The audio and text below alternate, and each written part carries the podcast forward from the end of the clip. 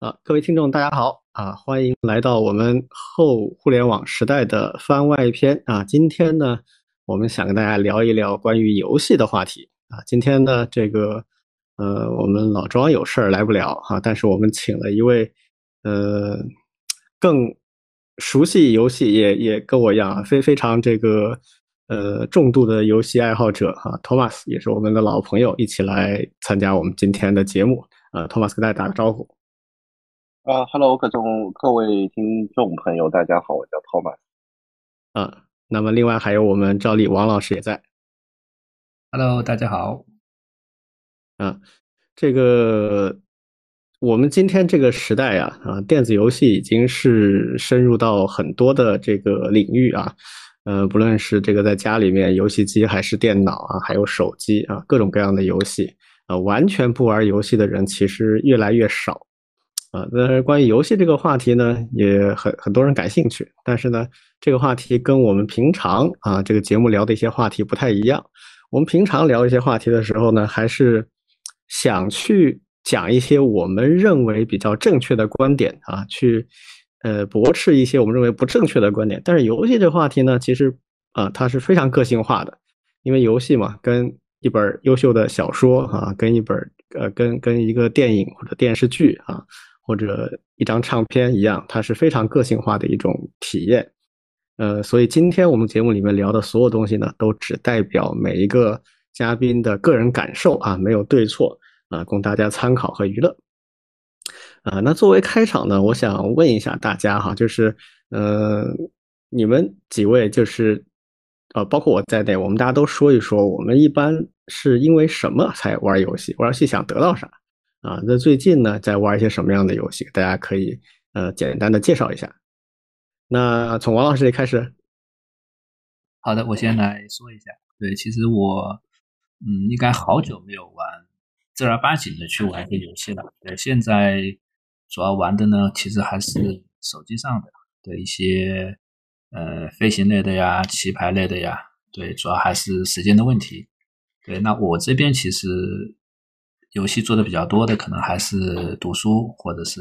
刚毕业那会儿，对，因为那个时候时间比较多嘛。对，那我想为什么去玩游戏呢？一方面可能，对，因为游戏嘛，可能还是一个一个天性，对，特别是我们，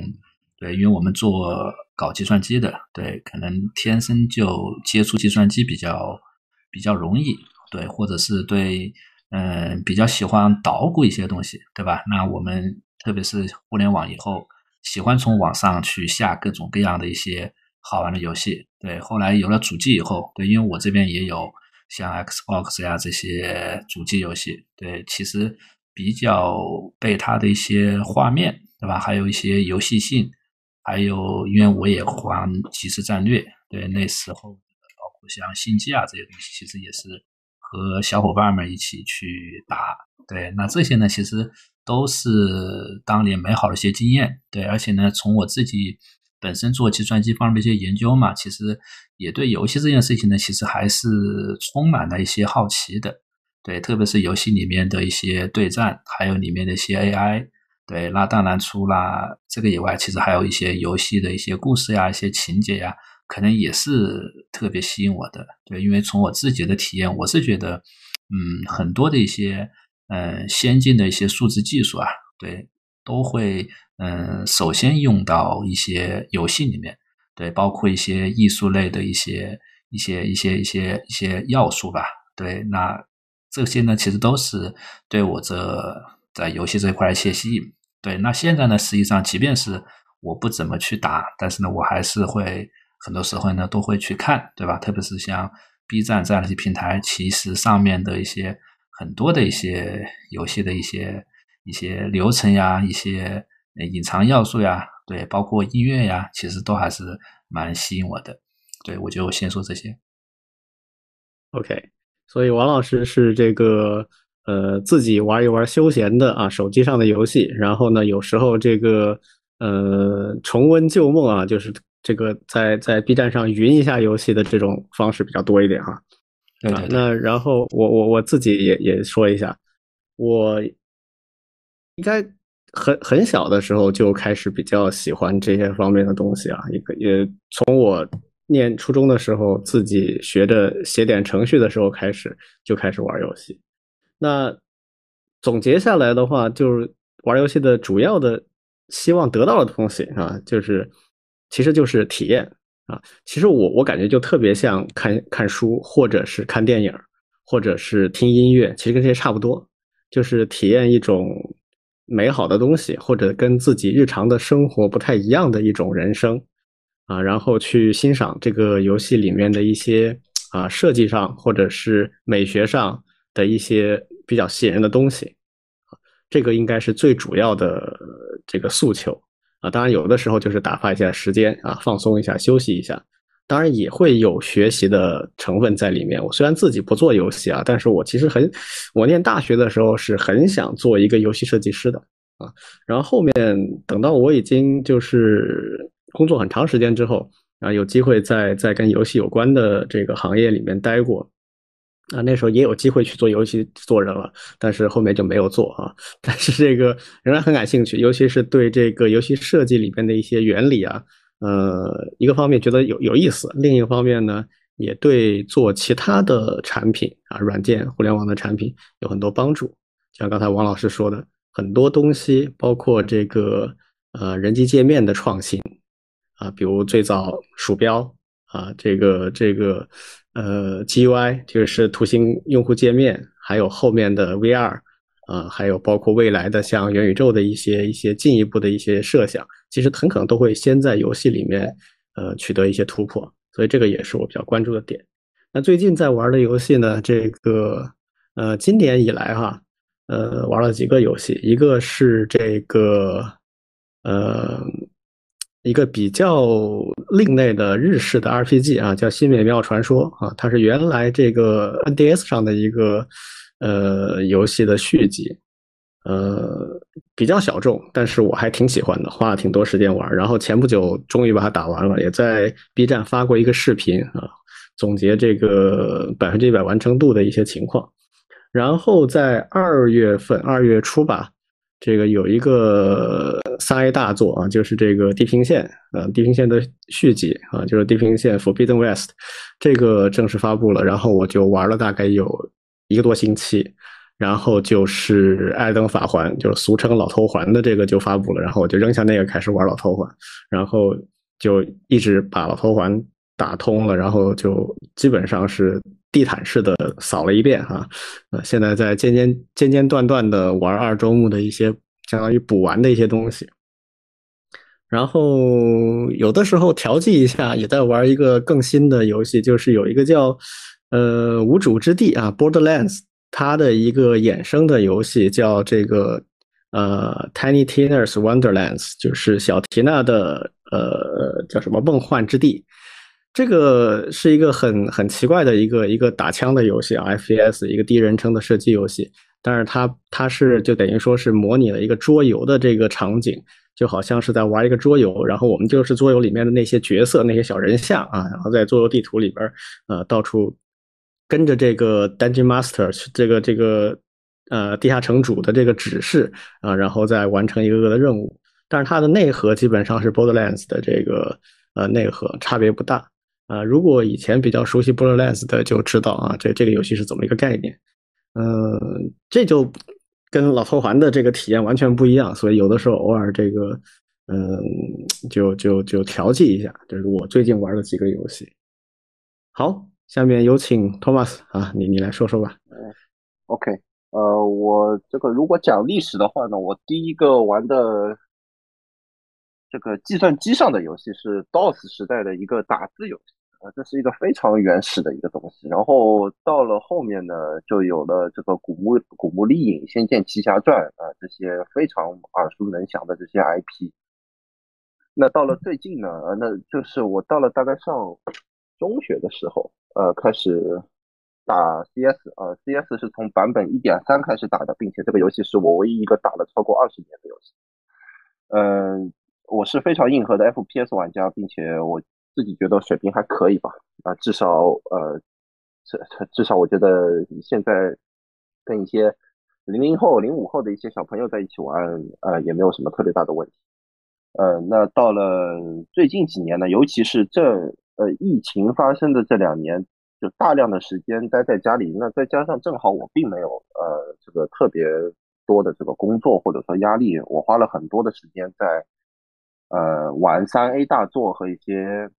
呃。无论是大众的还是小众的游戏上面，那在主机上面，在 P 呃在在主机 PS 四、PS 五上面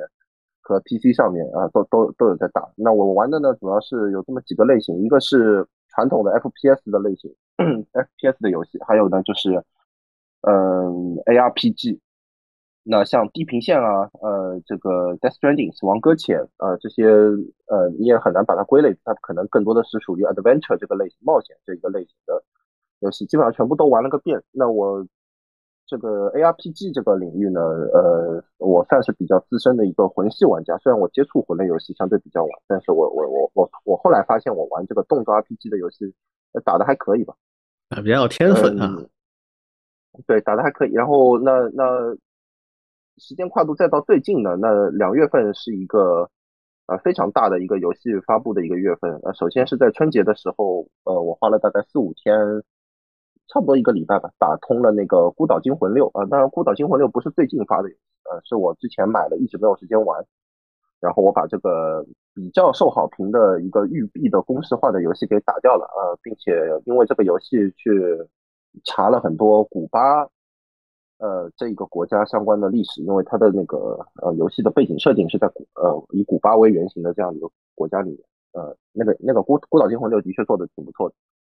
呃，算是育碧这两年公式化的这个开放世界里面做的算比较好。然后就是买了师傅，呃，师傅是我很喜欢的一个法国的独立团队做的，讲中国武术呃我功夫呃这一个呃。题材的游戏，美术做的非常非常的好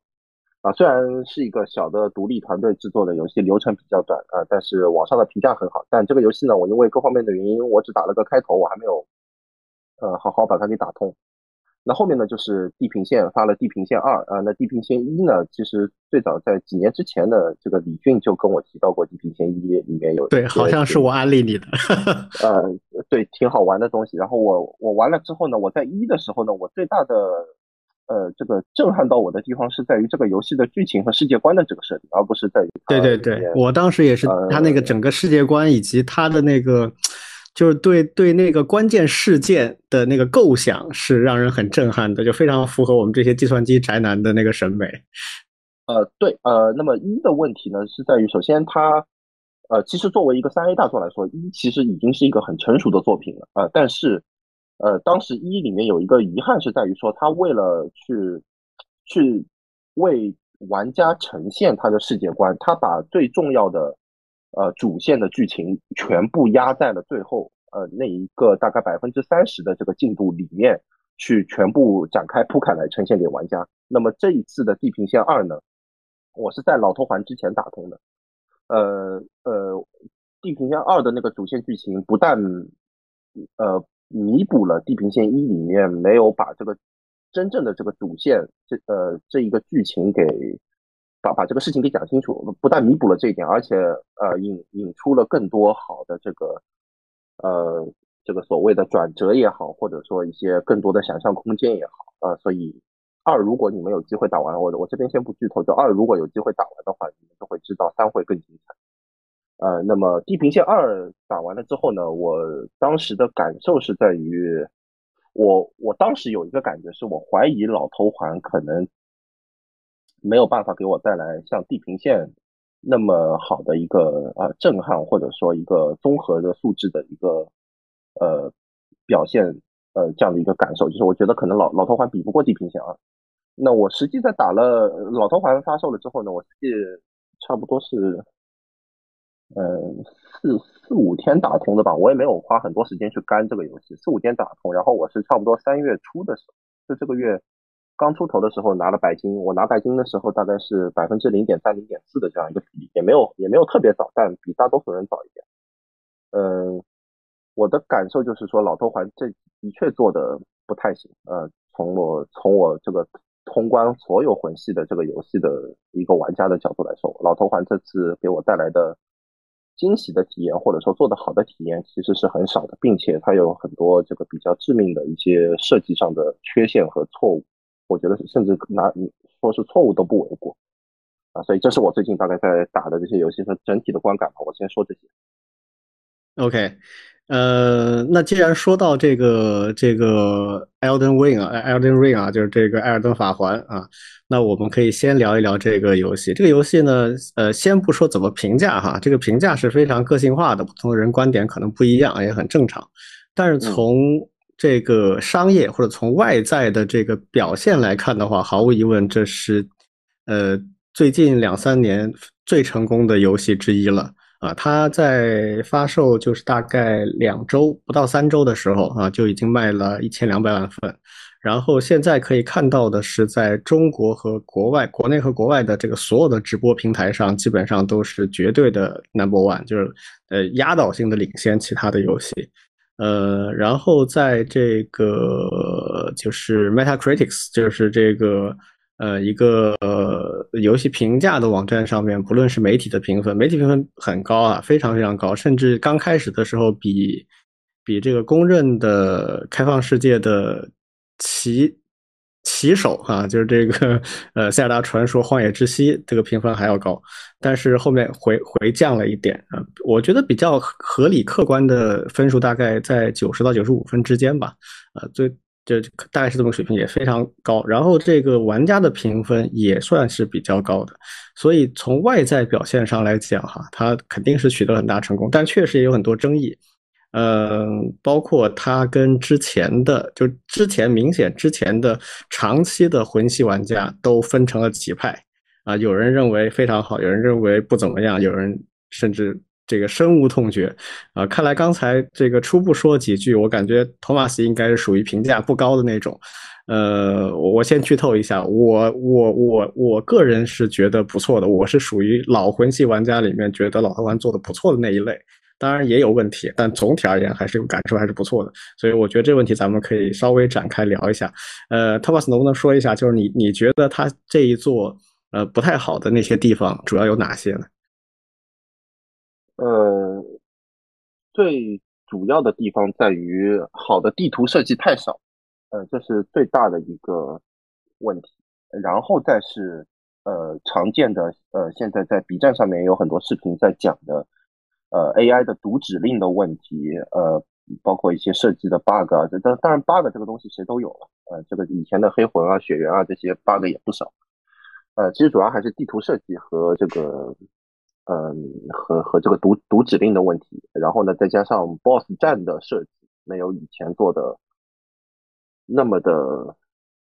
那么的让人觉得就是说，呃，能够一下子嗯一下一下子记住嘛，就差不多那种感觉。然后音乐的配乐呢，呃，从我的个人的直观的观感，嗯，音乐的配乐要比之前几座。呃，能让人记住的曲子、曲目少少了一些啊，虽然还是有一些好的，嗯嗯，你刚刚提到这个地图的设计，我们我们也叫关卡的设计啊，然后还有这个战斗啊，包括 BOSS 战的设计，然后还有这个就是音乐啊。包括这个美术这些方面，美术媒体美术是不错的啊，就是这个感觉他们的审美这一点好像没有什么人非议的，都还是做的不错的。那我们可以一个个看一下啊，就地图这一块的话，呃，你你你能不能简单说一下，就是你感觉呃这个呃《Elden Ring》里面做的比较好的地图和做的非常不好的地图地图，能不能简单介列举几个，看看我们的感受是不是一致？啊，我我先讲。我先讲做的好的地图吧，因为做的好的地地图就这么几个。嗯，呃，首先是呃一上来的呃东威尔，呃这个中文它直接很暴力的呃这个翻译成了史东威尔。对对对，这个城啊这个城的地图是做的好的。呃，然后其其实基本上都是主线的那些图做的比较好，支线的图做的呃相对没有那那那么好。呃呃，然后是。我想想，我已经有大概两三个礼拜没有打到头环了，我有些地地方的名字我都快要忘了。嗯，然后是呃卡卡哎呀，我有点忘了，就是你只要说他它是干嘛的，我我应该记得。嗯，满月女王左上角那个叫什么？呃，就是打打完呃，就是卡利亚城宅啊，卡利亚城寨，卡利亚城寨那个就是卡利亚王室的那个那个那个驻地啊。嗯，对，因为因为我这次首先首先我是通关速度还我觉得还是比较快的，然后呢再加上我也只打了两个周末，呃，那个我很多地名都没有记住。呃，然后是魔法学院，魔法学院和那个呃那个像大，也不是像，就是那个会颠倒过来的那个图叫什么？叫啊，卡利亚书斋书房，卡利亚书房，呃书斋吧，好像叫书斋，不知道叫。就是你放一个放一个沙漏，它会全部倒过来的那个吗？对，那个图是设计的非常好。我我我打那个图的时候，我是呃就是。就非常高兴，因为我觉得那个地图设计的非常的有创意，因为有点有点当年这个恶魔城月下异乡曲那个那个正城和逆城的那种感觉了哈。嗯嗯。但是它的规它的规模很小。呃，因为我刚我刚开始在探索书斋那个地图的时候，我看到了它那个天花板上面有一个正方形的一个东西，我一开始的以为呢是它会像呃黑魂一或者说雪原里面呃那样的一个机制，雪原里面有那个实验大楼嘛。就是呃呃，雷迪就可以升降的啊，这楼层我以为它是升降，结果它是我结果它是彻底颠倒过来，这个是完全出乎我的意料啊。那其实那一个小的支线地图是整个 Elden Ring 里面我最喜欢的一张图啊，我觉得那个才是真正体现 From Software 对于地图和关卡设计的能力的一个细呃一个一张图吧。OK，呃，然后后面的话。王城，呃，王城设计的非常非常好，而且他甚至做出了有点类似于像战神里面的那种设计设计方案。就战神里面他做的就是我根据水位的下降，导致它的地图会有不同的这个变化。那么王城呢，它就是比如说我这个你打到呃打到那个黑剑，黑剑打完了之后，王城会变成黑王呃灰王城，然后整个王城的那个体量非常大，呃路线设计的也非常的漂亮。嗯，呃，后面其他就没有什么印象特别深的地图了。OK，哦哦，然后就是，呃，你说地图的设计本身呢，我没有觉得地下城做的特别怎么样，但地下城的美术和它的那个呃画面，嗯，艺术性我觉得是做得非常好的。你说的地下城是指那几个地洞，不是那个地洞吧？是指那是指那那几条地下河以及相关的那个那个场景，对吧？呃，什么鲜血王朝啊，然后啊，对对对对对，这就是地下世界那部分。啊啊啊，那边风景做的很好啊。虽然大家都在都都在说这个为什么地下会有星空啊这个问题，但是 但是抛开这个问题不谈，确实很美啊。哦，那个不是星空，那个上面是是，我我有点不太记得了。我记得有个人跟我讲过，那个上面是特殊的一种。类似于像萤火虫，我我也不知道那个设定。不是，它是这样的，它是这样的，它是它是地下的那些人啊，就是古代的地下的那些人，他们为了去探究一些呃呃星球以外的奥秘，他人为的造出来的一种景色。哦哦，嗯，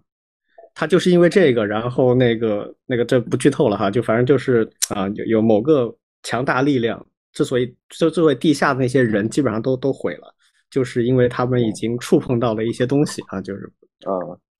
就 for for for forbidden 的东西，然后这个，嗯，OK，呃，我我的感受哈，就是，嗯，首先我也认为那个史东威尔和王成做的很好啊，尤其是王城，王城的那个下水道虽然很阴间哈，就是有有几个地方做的特别的难受，就是包括怪堆怪堆的比较严重，但是它整个结构真的做的特别的巧妙啊，这这点是很很很很不错的。然后灰烬王城。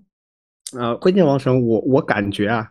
应该是这个游戏赶工的一个一个牺牲品。我觉得灰烬王城本来应该做的更复杂，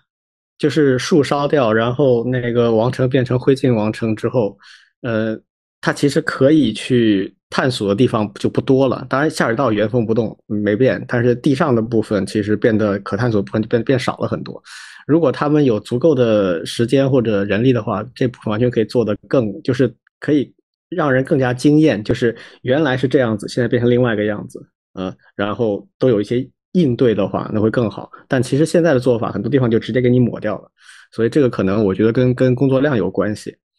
然后还有一些就是，呃，我我我觉得它的这个整个地图的这个设计啊，比如说它的那个有几个小的那个地洞，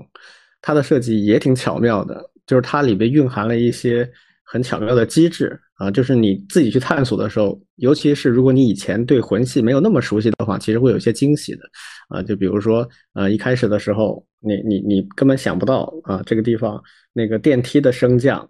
电梯升上去之后，那个洞下去其实是正确的路，就类似这样的一些迷宫的设计，这些东西其实本来也是挺好的一些设计，但是问题在于，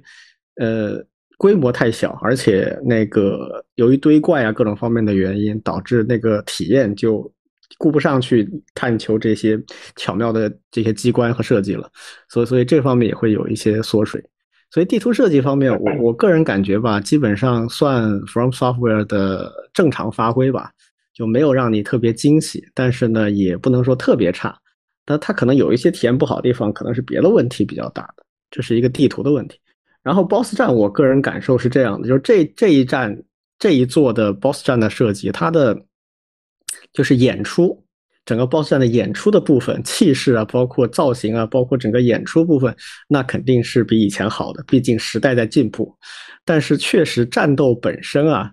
我我我我我我不知道你你的感触啊！我打了这么多这个魂系的游戏，我的感受让我最 感觉爽的那些 BOSS 战是哪些呢？是雪原的圣那个那个那个圣杯地地牢里面那些有一些 BOSS，那些 BOSS 很多是就是雪原最开始准备做在主线里面，然后后来来不及做了，成了废案，然后就把它塞到这个地牢里面去当个 BOSS。那些战斗啊，真的都是每个战斗都有它的独特主题，然后你要去针对这个主题去练习，然后去摸索，然后过了之后特别有成就感。没就有有好几个特别典型的那个，那就感觉特别好。就是你可以通过那种学习和尝试去得到很很强的成就感。但是这一次，因为我我觉得是因为开放世界的原因，它的呃探索的这个路径，以及它为了让这个。大世界的探索更加有意义，所以他就塞了很多有价值的东西在各个地方，这就导致你可以采用的不同的方式，也就是玩家其实他的这个套路变多了，那自然而然的他必须要去提升这个 BOSS 的这个技能，否则就不经打了。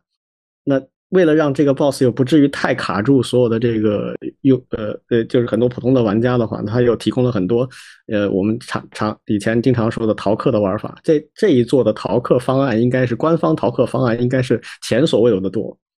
所以所以 boss 战的战斗本身反而就变得有的时候嗯就没有那么有意思了啊，这是我个人的感受。嗯，对我是我是无用之人开的局，然后坚持近战平 A。呃，打完的打完的一周目的主线，因为我要去看一下它的这个战斗设计到底有哪些。那你那你那你会招你你你会招骨灰吗？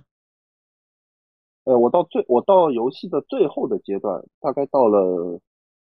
圣树啊，就是打 Melania 呃这个女武神，嗯嗯，再到打。打那个呃被摧毁的那个就就就有龙卷风，我也我也不记得那个名字了，反正就是打那个神皮二人组。呃啊对神神皮二人组神皮二人组啊神皮二这个这个整个游戏里面卡我最厉害的是神皮二人组这个 boss，呃我这个是没有想到的，呃这个是卡的呃卡了我。那肯定啊，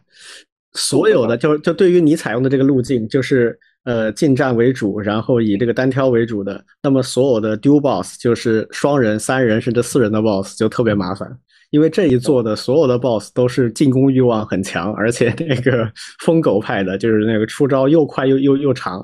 嗯嗯，所以你你这个时候如果不招帮手，确实就比较麻烦，一对一的招就好一点。招了呃招了也没有用，呃而且呃我后我后面是。我打我打神片民族，我打到后面的那个状态就是，我觉得我我一定要想一个办法把，就是用平 A 的方式给把它给打掉了。打完了之后呢，我是把我那个打神片人组平 A 的那个视频发发上去。嗯，这个有机有机会你能看到的，回回回回回头发发来给我欣赏一下。呃呃，我是如何处理这个走位，如何处理这个。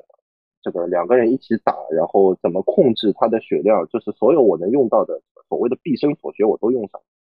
那么，呃，对，那么为为了给这个呃听众，包括给给李迅一个直观的呃这个呃呃感觉，就就我差不多是一个什么样水平的 ARPG 玩家呢？我可以告诉你，我是可以无伤战神最高难度女武神的这样的一个水平，这是一个标准线，就是能过这条线，呃，就是我我在我们玩 ARPG 的这个领域的玩家里面，基本上都是属于 OK 的。那我也不去吹说有多好，但是 OK 肯定是没有问题。所以，我这一座的呃这一座的这个双 BOSS 战，呃这个问题其实包括堆怪这个问题，其实还挺严重的。但是呢，它官方其实提供了很多这个，就像你说的逃课的这个方法。对我只是我只是坚持不用而已。但逃课那个逃课的那些所谓的战绩呢，呃，其实最强的还不是。老寒腿啊，老寒腿只是说这个呃用的人比较多，或者说比较出名而已。我们后来最早一批一块开荒的一些呃有资深的魂玩家呢，到后来觉得最强的就是红狮子火。但红狮子火到现在没有被削，应该是没有被削弱，因为之前老寒腿被呃在版本升级的时候被针对性的削弱了一次。对。因为因为因为这个这个很简单，这个这个一开始玩我基本上这些都试过一遍，因为我是呃动作玩家苦手，所以所有魂系游戏里边，智狼对我来说是最难的，没有办法等级压制，也这个这个必须得去这个一刀一刀的去去拼，然后要背板，所以那个我是花时间最长的。那那我就会去试各种各样的这些逃课的方案。呃，老寒腿被削弱是理所应当的，就是它性价比实在太高了。他为什么名气比这个其他几个都大？因为他几乎没有任何的负面的地方，只要你控制好距离，就不停踩就行了。啊，出招的前摇后摇都很都很小，然后范围又大，然后那个呃两腿很两腿踩下去，基本上对方就会出一个硬直，然后就很难，呃，就变得很多机制就不存在了，这个游戏的体验就一塌糊涂。所以我觉得这个被干掉是理所应当的。那那个呃，红狮子火焰呢？它至少还有它的一些局限性，因为它并不是一个打伤害的技能，它的它是主要是削刃，它驱驱吹硬直的那个效率特别高。但是你打完之后，你还需要一个很强的攻击技能来来打伤害，所以它一般需要配合一个别的技能，就是呃两两两下三下喷出硬直，然后马上换了换技能去。打伤害，所以这个呢，我觉得还情有可原。它不是万能的，那老寒腿真是万能的，就是 N 合一，所有的功能全有，那就必然被干掉。呃，现在最新版本基本上，我觉得就是没有特别离谱的那个那个技能了。就你总归你要把自己的等级练得比较高啊，然后才会有比较高的伤害。当然，出血流现在有一点有一点这个 overpower 啊，我估计下下次会削一些，但也不至于像老寒腿那样削的没有了。呃，逃课的里边，我我觉得这些技能吧，倒倒还好。关键是就是那个招骨灰这一点，这个跟以前所有的魂魂系游戏相比，就完全不一样了。魂魂系游戏一直都是单打独斗为主，呃，就算招一些这个呃灵魂帮手，也也都是分担一下那个呃伤害或者仇恨的问题。但这一次的这个。呃，骨灰里面有一些真的非常强，你像那个拟态的那个那个泪滴，然后还有现在大家很多人也在用的那个黑刀，就是伤伤害特别高的那个黑刀，这这两个都是强化到加十之后是非常强的。他们就是运气不差的情况下，大部分的 BOSS 他可以打掉一半以上的血，所以这个感感受就很不一样了啊，就变成一个相对，说实话，就是这些东西这几个骨灰成型之后，这个魂系游戏的难就变成一个。其实没那么难了，相当平易近人了，已经。只要你愿意用这东西，当然很多人他并不用。像我看那个著名的那个 UP 主，呃，那个女的女女流六六，她在打那个女武神的时候，就是呃跟你差不多，就是她不用这个招骨灰，而且也只用只用那个盾反，只用盾反，然后用普通的大剑来打，打了整整三天，大概累计有二十七八个小时，最后才过的。就整个过程，他。这个直播间里面的观众就看他不断的死，不断的挑战这一个 boss，打了三天。嗯，然后，所以，所以这个话说回来，就是就是呃呃，魂系的游戏吧，它它的这个难啊，也也也造就了很多直播上的看点，可能也反过来推动它变得很火。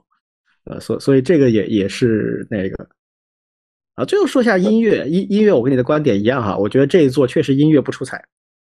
我个人最喜欢的音乐和氛围的几座，呃，《雪原》非常好，我非常非常喜欢《雪原》，可能也因为我我对于克苏鲁系的这个 东西比较感兴趣，比较喜欢。然后《只狼》的音乐也不错，呃，就给人印象深刻的也不错。呃，这一座确实你不能说它不好，但就没有那么出彩，感觉就就差不多那样。嗯，然后 Horizon 就是那个《地平线》一代的音乐我也很喜欢。呃，二代因为我还没有玩的特别多，所以说不上。嗯嗯，一一代的太阳城的 BGM 是做的非常好的。对，所以也那说回到这里的话，就是呃，老头环这个游戏这次这么火哈，就是基本上是突破了 From Software 的所有以前的这个游戏的这个情况。以前五百万都是非常好的战绩了，这次是一口气就一千多万。嗯，这种出圈级别的火，其实上次《只狼》已经有一点出圈的感觉了。那个直播间里面的呃那个呃呃繁荣程度，这一次更加是非常的离谱了。那么这个有很多人认为是是它进入了开放世界的这个领域，这一点你怎么看？开放世界是未来三 A 游戏的成功密码吗？呃，我我觉得不一定啊。嗯，但是所有的嗯。主流的这些大的厂啊，From Software 现在也可以算它一个大厂了吧？它已经不是以前那个小厂，呃，都在尝试开放世界。呃，然后呢，我之前去去年前年的时候写过一篇文章，呃，当时那个是黑悟空刚出来的时候，呃，我跟我身边的朋友科普了一下 ARPG 这个这一个类型的游戏到底是怎么回事。呃，当时我在写那篇文章的时候，我提到的一个点就是在于说，呃，战神这样的游戏，它在尝试开放世界，因为它也做了一次转型嘛，就是前三部，对对，前面的正统的三部那是前面正统三部的做法，呃，然后从新的战神四，也就是呃二零一八年的这个战神新战神开始，他们他们官方给出的这个定义叫做半开放世界。那么为什么是这么来做呢？就是。就是为什么又要尝试开放世界，但是又不能完全开放呢？是因为对于 ARPG 这个领域的游戏来说，它不像 Adventure，不像这个什么育碧的刺客信条啊，这个地平线这种相对休闲的这种游戏，它他们 ARPG 的这个难度曲线的设计其实是很重要的。那么魂类游戏呢，它它比较。他比较放飞自我，就是说白了，这个跟宫崎英高包括 From Software 这这一个公司的历史和背景有关系。但正统的做法呢，就大家都是要控制好这个难度曲线。对。那么事实也证明，就是 Elden Ring 这次在做开放世界的时候，其实它也不是真正意义上的你想去哪就去哪。首先，你一上来人刚出来的时候，你在尼姆格福你是没有办法往右边走的，你你你是没有办法去那个整个猩红的那一片呃这个红十字城呃去碎星那一片区域。你去了就是死，所以跑酷没问题的。我当时就是十几二十级的时候就跑酷去拿那些锻锻造石什么的，是可以的。嗯，但你不要指望在那边跟任何人作战啊，那是一碰就挂。对，所以这个其实其实从某种意义上来说，它其实做的还是和战神的做法是一样，它还是个半开放世界，就是它其实是有比较明确的线路，就是你一上来就是先打史东威尔，史东威尔之后打完了之后去打满月女王，满月女王打完了之后，你再。呃，你可以先去打火山，因为火山的那个 boss 比较简单。你可以火山都打完了之后，回过头来再去打最一开始出生点右边的这个红十字城。呃，其实是一个是有一个比较明确的主线的这个走向的。那呃，包括像呃育碧的这些开放世界里面，它也会比较明确的标出来，告诉你说这个区域大概区域等级，嗯，对，区域等级几级过来比较合适。那真正意义上的开放世界。你前面提到塞尔达是一个，那塞尔达塞尔达的粉丝会觉得塞尔达，呃，在开放世界这块做的最好。那我我作为呃这个这个老滚的粉丝，我会觉得老滚就是 RPG RPG 的天花板。那么那么从我我首先我我塞尔达我只玩了大概一个小时。关键关键塞尔达塞尔达不算 RPG 啊，所所以确实还是有区别的。嗯，对，塞尔达是标准的任天堂定义为叫做 adventure，就是呃冒险游戏啊。嗯。对，呃，那比如说从开放世界的这个角度来说，我对塞尔达不是够了解，我就不多做评价。那个老鬼呢，他的情况就是说，你想去哪你就去哪，你想怎么去做你的任务线就怎么去做你的任务线。老鬼的那一套设计机制是非常做的非常非常好的，呃，所以你从真正的意义上的开放世界来说，呃，其实与其说是开放世界，不如说是给玩家更多的自由度。那像这次我前两天刚看到的新的世界纪录，速通是已经到二十分钟以内了。大概是我看到那个记录是十八分钟开头，那个是一点零二的，就是削老寒腿之前的那个版本才能达到半小时以内。削了老寒腿之后，目前的最新的大概四十多分钟，四十八分钟，就不到五十分钟的样子。啊，OK OK，嗯，对，呃，就就他还是就反正速通玩家有速通玩家的玩法。那么对对对，从从普普通的玩玩玩家的角度来说，他希望有更多的选择和自由度。那这个我觉得从。市场的反应来说，这的确是一个趋势。嗯，但是自由度这个事情呢，反正我个人啊，其实我并不是特别喜欢那种过于自由。就是怎么说呢？它会增加我的思考负担。就是我到底先这个还是先那个？就是就是取舍，因为我这个这个你你在人生当中要去取舍的事情已经挺纠结，已经挺难受的了。然后在游戏里边呢，有的时候我如果真的想放松的话，我就反而喜欢玩那种一本道的游戏。就是我就顺着你，比方说我我最近真要真的想休息放松的话，我根本不会去碰老头环，我就去打那个 Borderlands，就打刚才我说那个呃，天呐，无主之地嘛，呃，无主之地那个那个最最新出的那个衍生品。就它就是典型的一本道，虽然它它那个世界也很大，你也你也可以看作是开放世界。最新这个这个呃 Tiny Tina's Wonderlands，呃，它它的那个世界其实也是一个很大的世界，而且基本上都可以随便进，而且它是一个 FPS 嘛，FPS 游戏你越级去打还是有希望的，它不像这个呃有一些这个 ARPG，你你越级太多的话，你基本上很难打，但是它射击还是还是。相当能够去尝试的，所以，但是实际上我不会这么干，我只会跟着他的那个任务，然后就一口气杀下去，呃，也很爽，就就不用思考。所以自由度这个事儿吧，我觉得也要看，而且就如果你自由度真的非常高，就是你真的随便怎么去做的话，那就意味着它其实并不存在真正意义上的主线。就它没有说你一定要按照这个主线去打，也相相当于就是你真的是在过日子了，有点像那个 M M O 的感觉了，就是满级以后的 M M O 的感觉了。就是你要干啥，你要参与这个世界怎么样，其实呃不重要，你就随便去玩好了啊。所以这是我觉得是两种不太一样的那个。如果想体验一个呃高超的或者说是精妙的剧情安排的话，就像看一部悬疑片的话，那其实你不可能太自由，对吧？所所以，我觉得这可能是不同的呃不同的需求场景，嗯，对对，呃，我很认同，嗯嗯，但是确实现在有一个，嗯，你说，呃，我不知道我王王老师听我们讲了这么多有没有什么问题？因为我们讲的是一个非常 specific 一个非常垂直的一个游戏类型的领域。对我，我从旁观者来来来听这个，对，因为。像开放世界这件事情呢，我是我是有个理解的，对，因为我这一块呢，其实也是那种，因为游戏嘛，可能还是以呃放松娱乐为主，对，所以说我这边呢，可能也是不太那么喜欢去动脑子，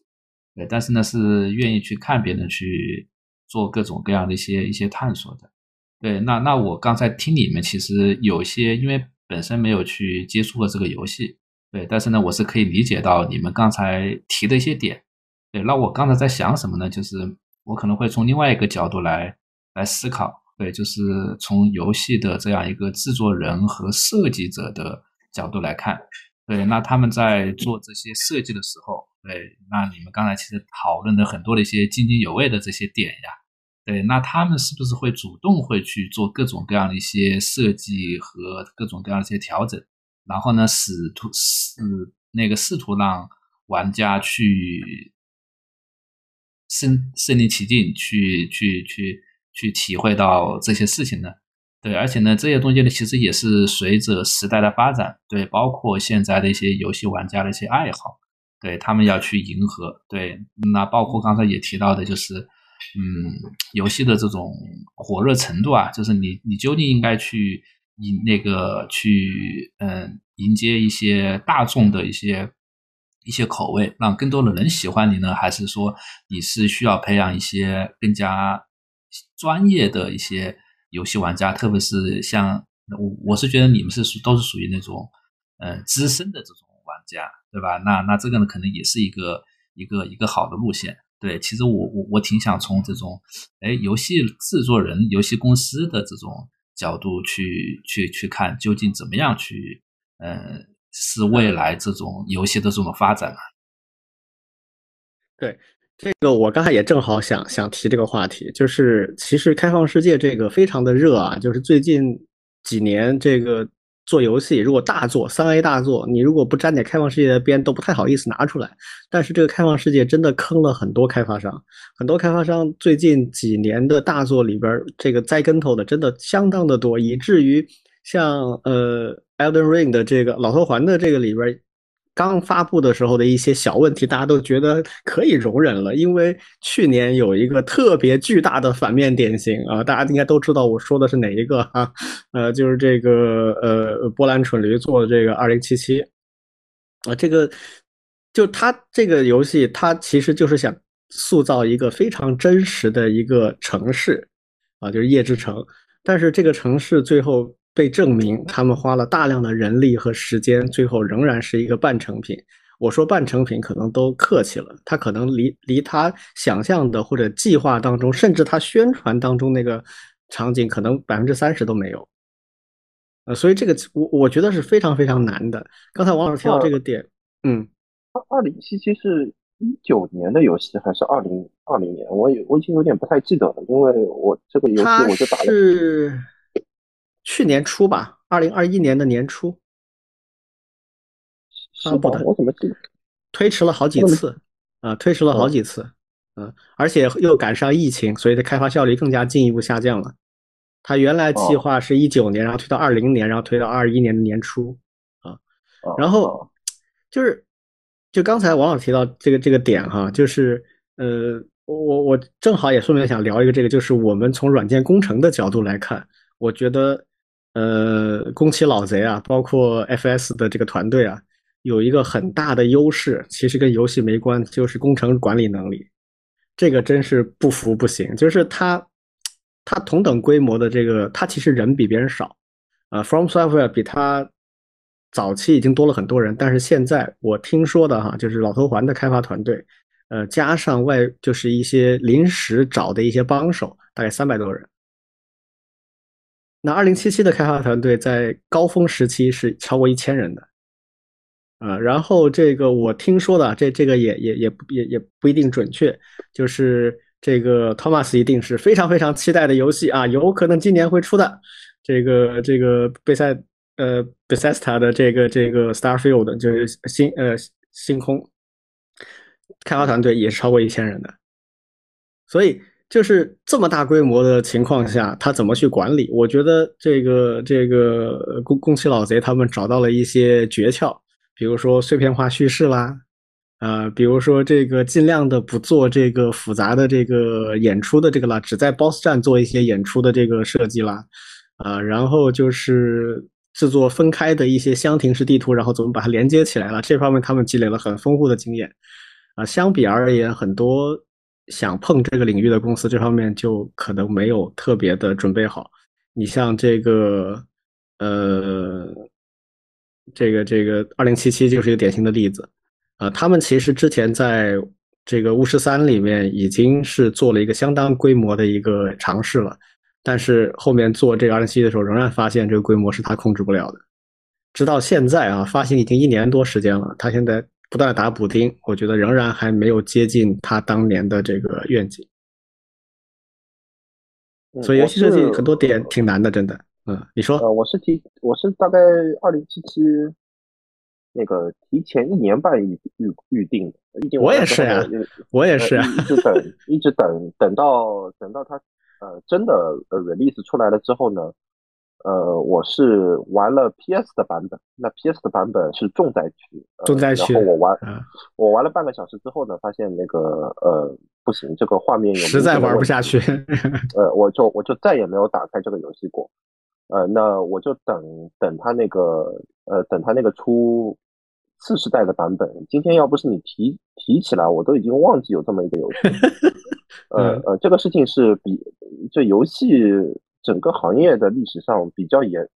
最严重的翻车事故当中的一个了，也不能说对对对，肯定说最严啊，一定是之一了。这是非常严重的翻车事故。对，那就像你说的，就是工程管理。那么包括像 Bethesda，说到这个可以说一下 Bethesda。呃，Bethesda 呢，呃，他们为什么抱着他们的那个 Creation 那一套引擎不放？呃，包括在开发呃，包括在开发 Starfield 的这个过程当中，他们就是在去年的一个一次 AMA 里面采访里面有提到，就是 Todd 他有聊到说，我们其实当中这几年就从就是上一个游戏，就是大概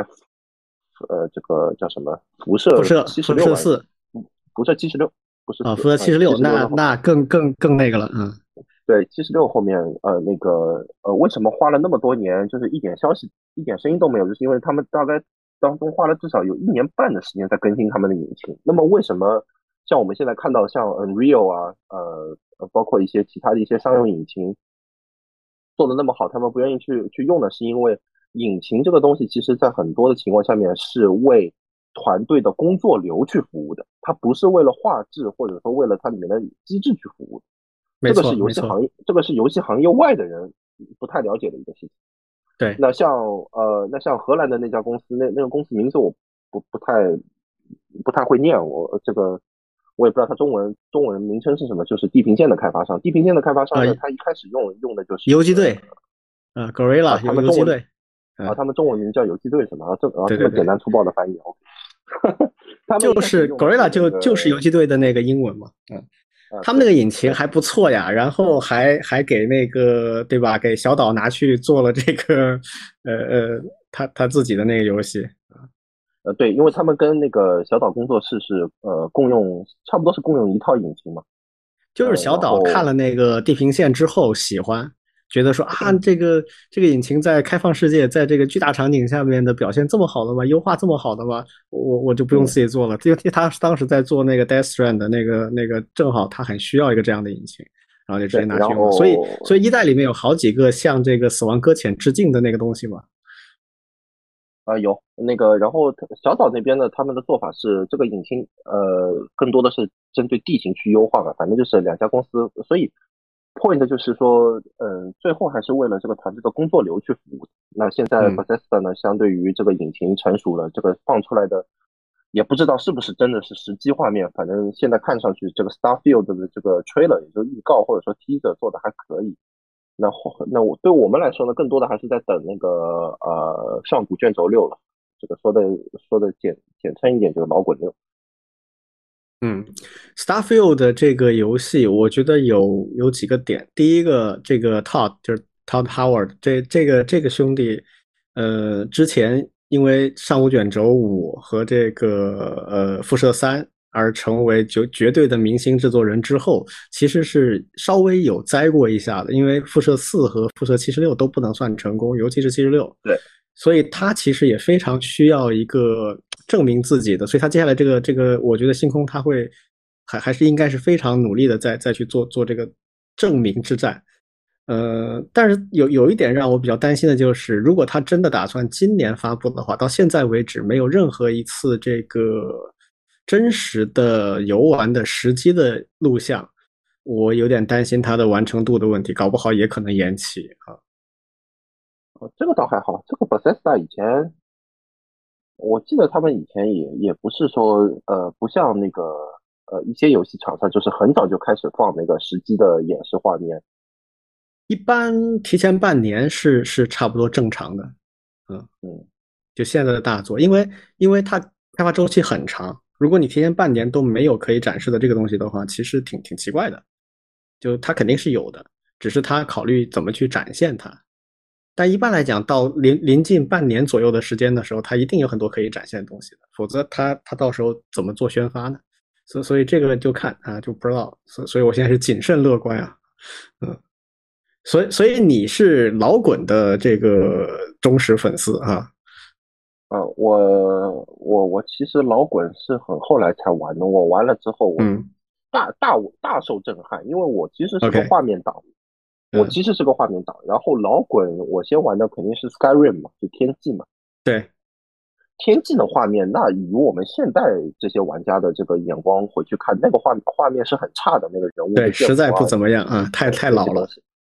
啊，但是我的呃一周目也不能算一周目，就反正第一次主线打完是完全不加任何 mod 的钱，就原版打掉的，而且我打的很开心。嗯嗯嗯。呃，然后老滚五打完了之后呢，我去打了，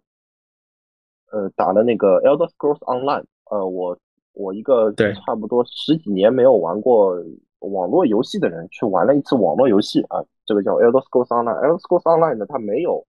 亚洲服务器，它只有欧服和美服啊，游戏没有中文翻译。对，呃，那你可想而知，这个中国的玩家群体数量非常非常少，因为它不光是全英文的问题，而且它的英文是有一定难度的。我在是的，Elder Scrolls Online 里面是给美国人做过翻译的，就是告诉他他这段话是什么意思，就它的文学性很强。是的，然后，呃，然后 Scrolls Online 打打了我差不多有七七八八，差不多一千五百个小时的时候，我再打了我再打了一会儿会儿的那个呃老滚四。那老滚四那个画面我实在是接受不了了，我是 我是打打了个开头，我打了大概十几个小时，我就我就没有玩下去了。我在那个实在是我嗯，我实在受不了。其实对，其实老滚五啊，包括这个老滚的 Online 啊，其实它是另外一个很很很传奇的游戏的精神继承者，就是 UO 啊，Ultima Online，创世纪在线。创世在线是世界上第一个 MMO 的 RPG 的游戏，创世纪当年是经典的这个就是地下城的那个 RPG 的代表嘛，西方的这个 RPG 的代表。那当时做 UO 的时候呢，就是 Ultima Online 的时候呢，第一次做 MMO，当时有很多很神奇的设想，包括天气系统，包括那个呃，就是不同的势力的声望系统，然后包括这些声望系统动态的影响你在各个。地方的这个任务链，呃，和和你跟 NPC 之间可以互动的那个逻辑，那整颗那个那个那个那个呃，就是叫什么脚本树啊，非常非常复杂。当然后面有有一些东西受限于当时，呃，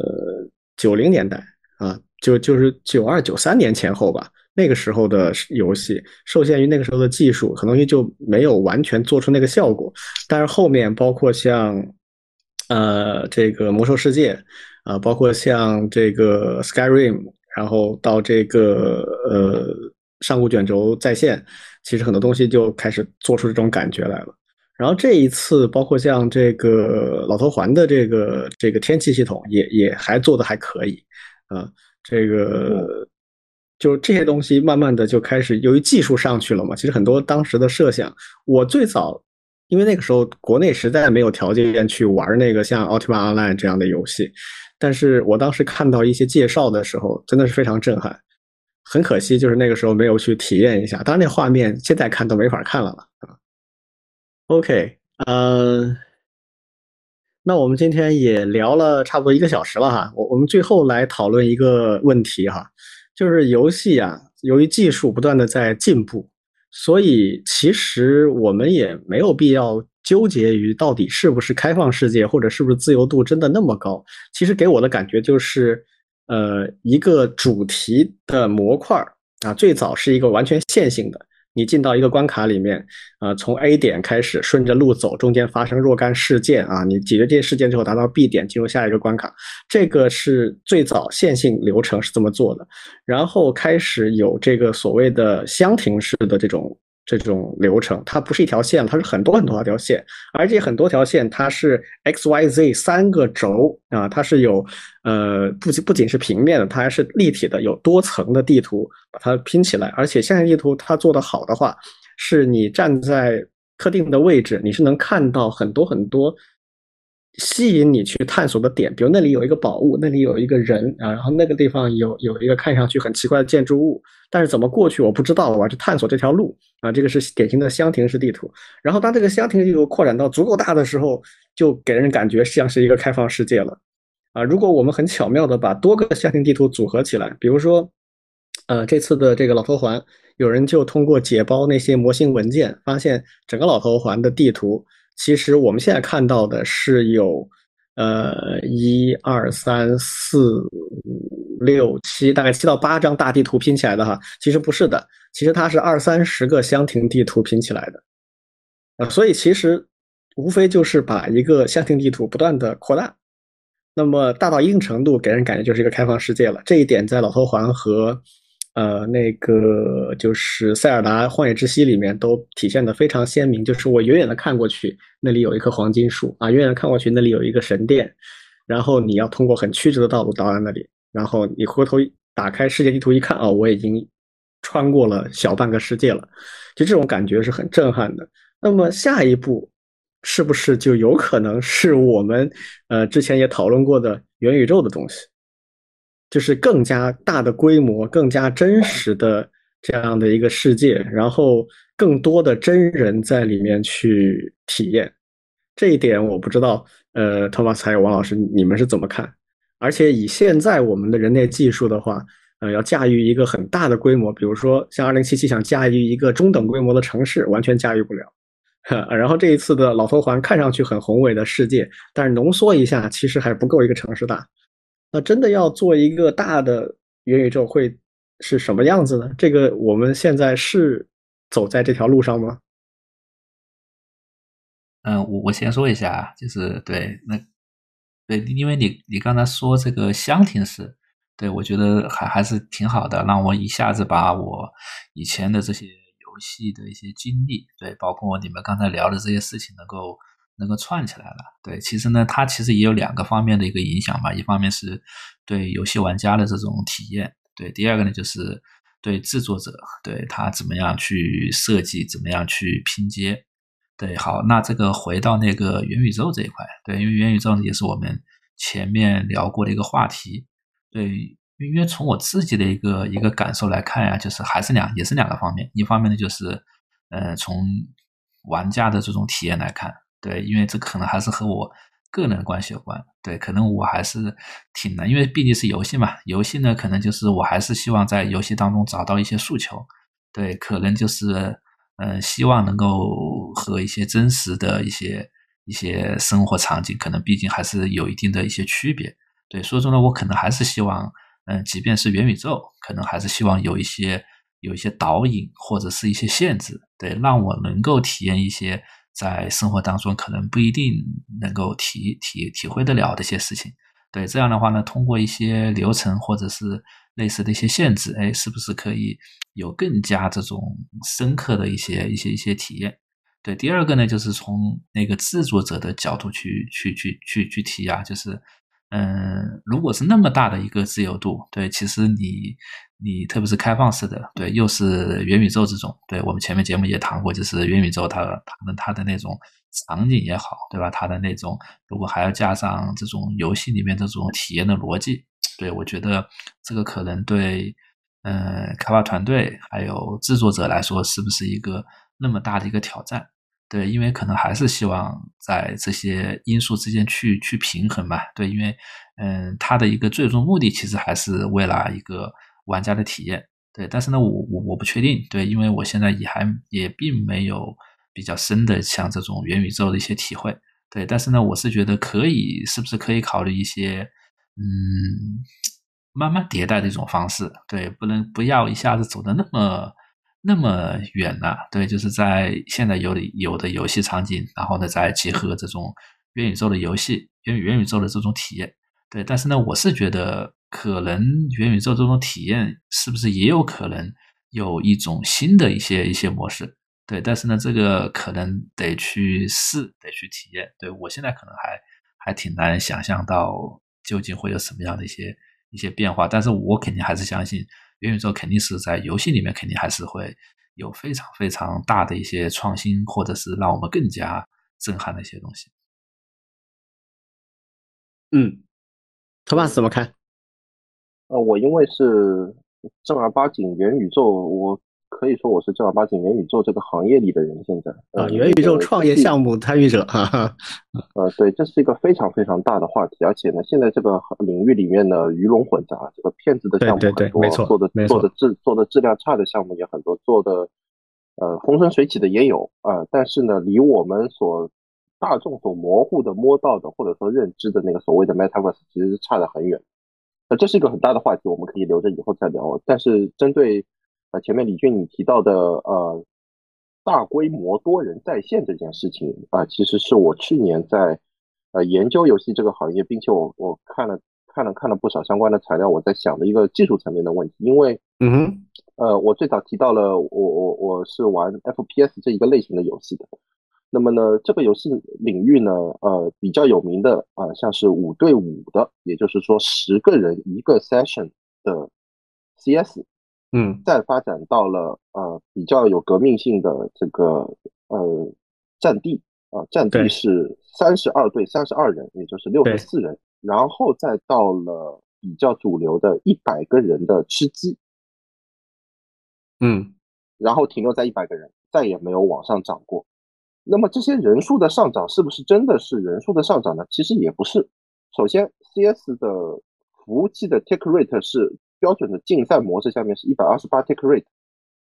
啊，这这是就是说你客户端到服务端的那个交互的那个频率啊，你可以先这么理解，是一百二十八 take rate。呃，这么高的一个 take rate 呢，保证呃，即使在这么高的一个 take rate 下面，还是会出现在正式的大型的 CS 的 major 的比赛里面。出现服务器吃子弹的现象，就是说我的子弹打出去了，但是这个伤害没有被服务器计算到。嗯，出过这种事情。那么像呃战地和战地和吃鸡这种都是三三十二吧，应该都是三十二。彩虹六号我不是很清楚，那个使命召唤我也不是很清楚。就他们其实是在牺牲 take rate 的这个这一个技术条件的前提下面，在往把这个人数往上做。那么去年呢，还出了一个特别有意思的一个游戏，叫呃 Chivalry 二，呃 Chivalry Two 啊，骑士二啊，它是中世纪攻城战，就一群人拿着这个这个呃呃这个棍子啊，还有这个长枪，呃或者说拿着弓箭啊，就就比如说这边有大概三十二个人去攻城，另另一边有三十二个人把这个城堡给守住。那个游戏模式是我我觉得很有意思的，它其实也是类似于像战地这种。呃，它有它的这个独独特的游戏的玩法，我是一上线我就我我就玩了，而且它的那个服务器做的很好。呃，但是你想象一下攻城战这么一个场景，我们先不说这个射击这个领域，就攻城战这个场景，如果有一天出现，比如说像骑马与砍杀，或者说像骑士二这样的经呃骑士二这样的这个游戏，它出现，我先少说一点，我先说出现五百对五百人的这个规模，那你用户的体验完全不一样。嗯，那么另外一个领域呢，就是网络游戏。网络游戏呢，你看上去这个人扎堆是扎的很多的，它是怎么实现的？它其实不是说我真的有那么多人同一时间在一个 session 里面。呃，首先它有一个概念叫 mega server，啊，超级服务器。然后超级服务器里面呢，有一部分游戏它的实现原理是，我我我其实有很多的玩家是在不同的 session 里面，然后呢，通过 map 的方式，通过映射的方式，把它映射到一张地图上面。让你看起来这一座城市里面有很多的玩家在那边，就他通过了各种我们所谓的呃 HA 或者说 HP 的那种集群的那种模式，就传统一点来讲，就它的结构原理差不多是这样的一个设计模式，让你觉得，当然它的 take rate 会更，因为它网络游戏它没有那么高的这个呃响应的要求，对，是的，呃呃，所以这这个其实是一个技术门槛，这个技术门槛导致了 gameplay 的设计。呃，会有限制。那么在 PS 五，呃，其实 PS 五和 Xbox 在发布的时候，PS 五的面向开发者的大会上面，它其实不是做给玩家看的。虽然很多玩家去看了直播，它在面向 PS 五的 PS 的开发者大会上面，他们重点提了 SSD 这件事情，就是 PS 五它内内置了一个空的插槽，你可以插 SSD 上去去扩展你的容量的，但是那个 SSD 是有。规格限制就是说，你的最低的 I/O 速度要达到多少？为什么呢？因为你只有达到这个 I/O 速度了之后，它的那个原来的游戏里面我们常见的，比如说人摸个墙，或者说开个门，去延缓呃，去加长你这个过场动画加载下一下一个区域的地图的这个东西的这个这一一小块的 gameplay 的设计，游戏机制的设计会变得更流畅。所以光是 S S S S D 的标准标准化的一个升级，可以带来一个所谓的呃游戏机制设计的上面的一个解放啊。他们用的词是解放，就是说我可以呃，就游戏的制作上，它可以更更更更不受限制。对，嗯，是的，所所以就是就刚才这个 Thomas 讲到几个几个点哈。就不论是在服务端还是在客户端，就是在主机的这一端或者在 PC 这一端，其实都有很多硬的这个非常硬、非常硬的呃天花板存在。嗯，我我我我知道的就是，你要么就是通过游戏机制的设计来降低这个呃人为的降低这个硬件硬的这个门槛。举个简单例子，比如说《Elden Ring》里面有非常多的地方会有那种很长很很高很高的升降梯，它是干什么用的？其实就是在加载地图嘛。它就是在地图分区的时候，它就是用这个时间来加载地图。所以你能感受到它几乎没有什么那个延迟，但如果它没有这个的话，你哪怕 SSD 你也做不到，就一下子把那么大地图加载进来。这一点在那个呃地平线那个引擎里面也做的特别好。地平线的引擎是跨区的时候的那个给人的那个延滞感非常小的，它也是就是那种，但是它采用了很多那个引擎底层的优化，比如说它的它的它整个场景的加载是先近景，然后到远景。然后它有一个连续的渲染过程，这个过程像它因为是自己给自己做的这种定制引擎，所以它可以做得非常好。类似这种东西，就是它实际上是用你的呃游戏体验的某个细节来换这个硬的门槛。那有一些游戏是换不了的，你比如说刚才提到像 CS 这种，CS 是五对五的这个呃射击的对抗，那它对实时性的要求非常非常高，就是我啪开枪，几乎立刻那边就要做出反应。所以，我我我知道的一些 major 的比赛，应该它都是在局域网里做的，它它不可能采用那种就是有有有那种很很波动的东西的。如果在哦有有线有线局域网啊，还还不可能是无线的，就是啊，没错没错没错，它必须要用那种很很稳定而且很高，比如说不定是万兆网万兆的局域网，我不知道哈，但反正肯定是很很稳定的那种有线的网。所以这种确实很难很难解决这个问题。就是它有一个物理上限，呃，像 MMO，它因为你像魔兽世界这种，它很明确的，所有的动作都有一秒的这个公共库档，也就是它不可能在一秒之内连发两个这个这个技能或者动作出来。那这种情况下，它的 tick rate 就自然可以降到比较低。所以，但即使这样，呃，我记得哈，这个魔兽世界早期的时候，主城超过四五千人。因为主城是大家会聚在一起的地方嘛，尤其大家某天啊都去打这个团队本，打完之后都去主城里去，呃，收拾收拾装备，炫耀一下战利品，然后下线。那么在高峰期，就是可能主城会有两三千人这样的规模。如果超过这个规模，比如达到七八千人的话，很可能服务器就会挡。所以这个我觉得，嗯，反正就挺难的。就这个，我现在还没没有想到，就是有什么在技术上有。数量级的突破的办法，确实我还不是特别清楚。呃，这个目前最新的情况就是说，从像 Unreal 这样引擎的官方，他们在大力优化他们的网络通讯这一个这一个层面的代码。嗯，呃，就就是为了想办法能够突破这一些限制。因为吃鸡其实是 Unreal 做的嘛，那吃鸡最早 Unreal 做出来了之后呢，那个那个优化特别差，然后呢，其实反反向也去推动了 Unreal。在想说我们怎么样可以从网络层面或者说各方面的层面，但吃鸡对，但吃鸡这个游戏，我我我觉得是这样哈，它它有另外一个层面的问题，就是吃鸡游戏，如果你真的是几千人在一个一个地图里边去大逃杀的话，可能这游戏不好玩，就就就就我不知道啊，就就是这个东西，它它在游戏本身它会有有有限制，但是如果说元宇宙的这个概念的话。元宇宙跟吃鸡游戏最大的区别在于，它不需要所有的人都同时在一个场地上干一件事情，它是自然而然会分的，但它必须有一种机制，就是防止大家如果突然因为某种原因突然聚集了怎么办？所以这个可能就有很多很微妙的东西了。但这个话题确实像刚才 Tom 讲的非常大哈，我们今天可能来不及呃展开。今天有很多话题其实都还我们原来想聊的都来不及聊了，看来这个关于游戏的东西实在是太多了啊！以后有机会我们。再围绕某些点啊，比如说这个呃，关于元宇宙啊，或者是关于这个，嗯，游戏是不是越难越火呀？这种话题我们找时间可以专门再聊。呃，今天时间的关系，我们就不能够再聊太多东西了。我们最后作为结尾，呃，托马斯跟我，我们各各各自来推荐一款近期可能发售的游戏，就是我们自己最期待的游戏，然后给大家做一个简单的推荐，好不好？啊，哦，那我先来吧。我就如果没有玩过《死亡搁浅》，《死亡搁浅》是我最推荐的游戏。像战神这种我就不用讲，《死亡搁浅》为什么推荐呢？是因为呃，它一开始出来的时候媒体评分非常低，呃，低的离谱，呃，只有六点四，这个这个已经变成 IGN 评分历史上的一个笑话了。呃，但其实这个游戏的质量是，呃，从我个人的观感或者说体验的角度，呃，基本上是我玩到过的呃三 A 大作里面能排前三的，仅次于战神。呃，这个是非常设计各方面的细节做的非常非常的好。呃，然后。我是玩了，这是我玩的第一个小岛秀夫的游戏。我玩了这个游戏了之后，我对小岛秀夫这个人是非常认可的。然后回过头再去玩了他以前的那些成名作啊，什么呃合金合金装备啊那些东西啊。如果已经玩过，如果已经玩过那个呃呃这个 Death Stranding 这样的游戏的话呢，可以去看一下今年的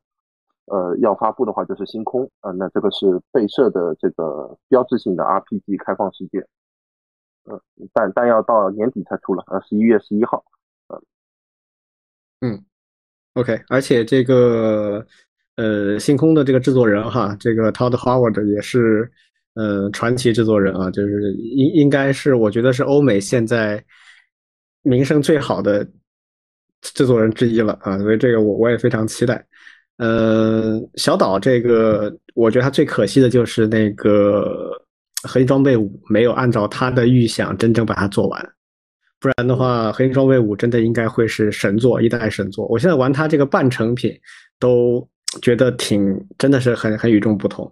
呃，但就是很可惜，由于这个预算啊，包括在项目管理理念上跟科纳米的一些这个矛盾啊，就最后没有很好的把它做出来。但是从这个死亡搁浅来看，我觉得小岛的项目控制能力应该还是挺好的。嗯，他在确定时间、确定预算里面把这个完成度做得这么高，几乎没有什么特别过分的 bug 或者问题，而且一出来的版本完成度就挺高的，后面只是小小小它速度很快，它速度很快，从 announce 到 release 只有四年。对对对对对，我我就觉得它它这个整个项目管理能力应该是挺强的，不知道当初为什么跟科纳米没有谈好，这个我也没搞清楚。但是以前的那个合金装备，我是从超任的呃那个呃呃。对超人的时代开始就在玩合金装备，那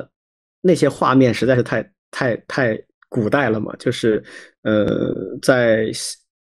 相当后期 PS 三的这个时代，呃出这么一个游戏，我真的很希望把它作为这个核心装备一个完美的结束，但是真的很遗憾，这有点像《红楼梦》的感觉了。嗯说说到这个，我再说个很小的题外话，呃，潜行这一个类型的游戏。嗯，是因为最早这个游戏主机的性能的限制，逼着小岛秀夫当时没错没错是的。创造了潜是的是的。这一个呃 gameplay 的机制，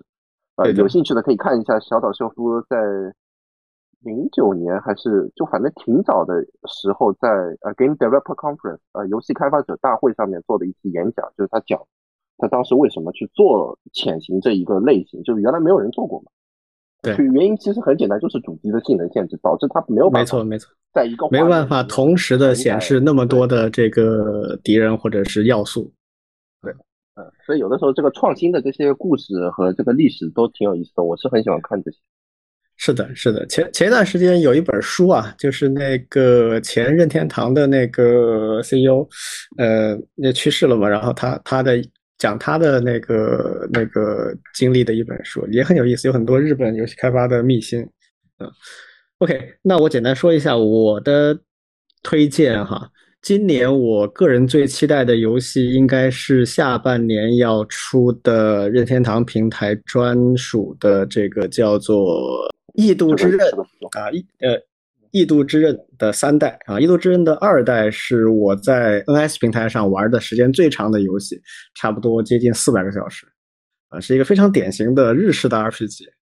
嗯，然后它的地图和关卡设计非常非常有特点，就是它也是那种超大规模的箱庭式设计，非常非常极致的那种。典型，然后战斗系统呢，既复杂又很有深度，啊，当然也也也是一个这个呃门槛，就是很多人可能就玩不下去，就它那个战斗系统太复杂了。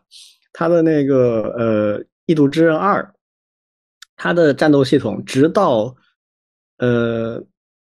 倒数第二还是第三章的时候才完全解锁完。这个被很多人骂的，就是啊，当然最后解锁这个要素并不是那么必须了，只是一种呃进阶的东西，但就说明它这个确实战斗系统相当复杂，就很多人因为这个玩不下去。但是如果你玩下去，就还挺有意思的，而且它地图和音乐真的是非常非常的完美，就地图是那种超大规模的箱庭式地图，你就可以想象成，就是它整个世界就是有十几张，每一张的这个呃是是一张地图，然后每张地图的复杂度都是，比如说呃老头环的王城那个规模，可能还比它大一点。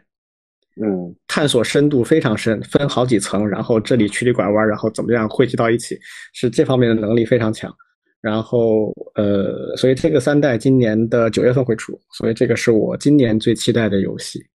呃，如果一样对日式 RPG 比较感兴趣的，那么这个是不能错过的一个游戏。但是很遗憾，这个游戏是 NS 独占的，所以如果没有 NS 的话，就可能玩不到，这是一个问题。嗯嗯，好。那看看两位还有什么想要补充的吗？做的我很好奇啊，我赶紧去 B 站上去看一看，对吧？包括前面的，包括一些预告的啊。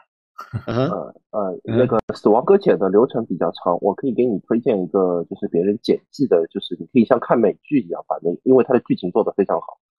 呃，但是呢，你你如果只是云这些游戏呢，你会你会有一个很重要的就是。就就是去游玩的这个当中，发现和这个有这个惊喜的这些细节会缺失掉一部分。说实话，有些游戏云起来还挺爽的，但是这个《死亡搁浅》云起来，我觉得不太好，不太有趣，他得自个儿去玩儿。呃，《死亡搁浅》属于就是就是。云着没啥感觉的那种那种，反正至少我我我我是这么一个感受。那个 Thomas 回头把把你推荐的，比如你你你说你你自己打那个呃神皮二人组的录像，还有刚才你说你推荐的死亡搁浅的这个这个录像，你你你回头发出来，我到时候一起跟我们的节目一块发出去给给大家看。可以的，可以的，我推我推一些好的做的好的。好。那这个我们今天的这个番外篇就到这里啊，这个跟托马斯聊得非常的愉快，我们也好久没聊了，最近上海疫情的原因，看来以后还是有机会，我们可以多一起来做一些有趣的话题，比如说我们刚才提到的，不论是游戏还是元宇宙的话题。好，那我们今天的节目就到这里啊，谢谢大家，拜拜。好，谢谢各位，拜拜。